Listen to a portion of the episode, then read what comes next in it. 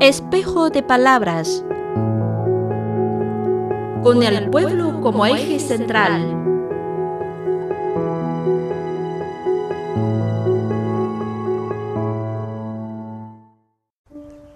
Este es un formulario común y corriente, impreso en papel ordinario, que asume la función de evaluar la situación financiera de una familia. En el mismo se registra el nombre de Liu Qingwen, un agricultor chino. Actualmente este papel se conserva en el Museo Nacional de China por considerarse el primero entre millones de formularios similares y un hito en el camino de desarrollo del país. Para cualquier país responsable, se trata de un deber para el desarrollo social. Si ese formulario es un hito significativo, podría describir lo que tengo en mis manos como un mapa actualizado de la garantía social de Argentina. Esta guía de programas sociales de Argentina 2021 esboza una hoja de ruta de nuestro gobierno en relación al desarrollo de los ciudadanos, familias, comunidades y grupos vulnerables. En estos documentos se detallan los ideales sociales, desde los proyectos hasta las medidas prácticas. En China nos referimos a estos ideales como prosperidad común. Una economía en rápido crecimiento debería invertir más recursos e implementar políticas para el crecimiento, o debería centrarse en la justicia social y ayudar a los necesitados a mejorar su calidad de vida. Este es un dilema al que se enfrentan los gobiernos de todos los países. No se puede dar una respuesta fácil simplemente obedeciendo el imperativo moral. Los grupos vulnerables de la sociedad son también los más afectados en caso de eventos económicos traumáticos. Si se les entrega directamente las ganancias de la economía nacional, al desaparecer la sostenibilidad, no solo volverían al punto inicial, sino que incluso retrocederían a un nivel de vida inferior. Para que la población prospere realmente, debemos situar el bienestar del pueblo en el núcleo de la vitalización del país y necesitamos una buena capacidad de movilizar los recursos nacionales, así como las políticas de apoyo razonables y precisas. Esta es la opción de China y la dirección en la que está trabajando incansablemente. En febrero de 2021, el presidente chino Xi Jinping señaló en la Conferencia Nacional de Resumen y Elogio de Alivio de la Pobreza que China defiende una filosofía del desarrollo centrado en las personas y persigue inquebrantablemente la prosperidad para todos. La forma de gobernar el país empieza por enriquecer al pueblo. Desarrollo centrado en el pueblo. Antes de convertirse en acciones, ya existía como filosofía en este país oriental.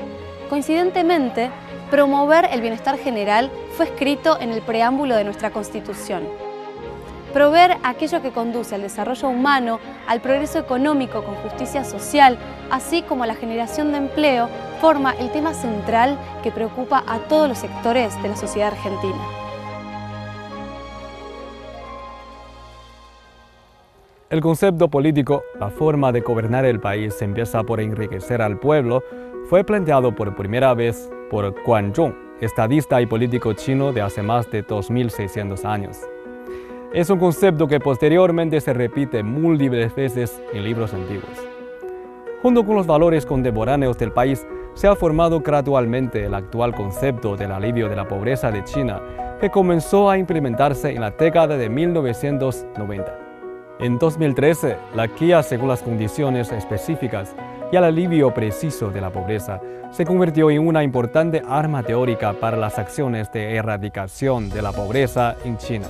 Los grandes ideales comienzan con pequeños detalles. Gu Jincheng, secretario de la célula del Partido Comunista de China en la aldea de Gujiatai, provincia de Hebei. La aldea de Gujiatai ha logrado desarrollarse en cuatro industrias pilar en la batalla contra la pobreza, con el turismo en primer lugar, así como árboles frutales de alto rendimiento, hongos comestibles y la industria artesanal. Nuestro ingreso anual per cápita aumentó de 980 yuanes a finales del 2012 a 19.153 yuanes a finales de 2021, un incremento de casi 20 veces en un periodo de 10 años. La implementación de los principios constitucionales en la vida social real la llevamos a cabo a través de organizaciones y proyectos vinculados a la justicia social y el bienestar social. Hugo Lizaraga, coordinador de la Federación de Trabajadores de la Economía Social de Argentina. Hay, como dos líneas dentro del marco nacional eh, de ayuda hacia los espacios vulnerables o la sociedad más vulnerable, que una es mediante las organizaciones eh, libres del pueblo organizadas, que son, pueden ser agrupaciones sociales, eh, políticas, civiles, y después tenés las ayudas directas, como puede ser el IFE o la asignación universal, las becas Progresar, después tenemos inserciones laborales, digamos, como las que estamos llevando adelante en este lugar, que es con, coordinada con la Secretaría de Integración Sociourbana del Ministerio de Desarrollo de Nación, donde hay compañeros y compañeras de distintos barrios populares. A lo largo de los ocho años, entre el 2012 y el 2020, los trabajadores dedicados a esta causa visitaron 128.000 aldeas empobrecidas, evaluaron la situación económica y establecieron archivos para más de 30 millones de familias pobres rurales. Conforme a las características de cada región y la capacidad laboral, así como la voluntad de los habitantes en condiciones difíciles, se llevaron a cabo múltiples proyectos industriales de alivio de pobreza específicos. Hasta noviembre de 2020, China libró de la indigencia a 98,99 millones de residentes rurales que vivieron por debajo de la línea de pobreza. Logró sacar de la lista de pobreza 832 distritos y 128 mil pueblos aquejados por esta problemática, lo que simboliza la victoria completa de China en la lucha contra la pobreza. Donde existe una necesidad, nace un derecho. Esto resalta la atención permanente a los grupos sociales necesitados y la importancia de implementar la justicia social en diversos ámbitos, como es el caso de la equidad educativa y sanitaria.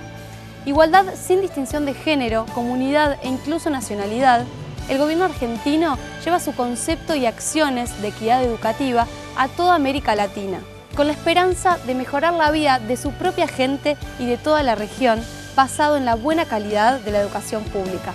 El pueblo es la paz del Estado, y un Estado puede disfrutar de la paz solo cuando sus cimientos son firmes.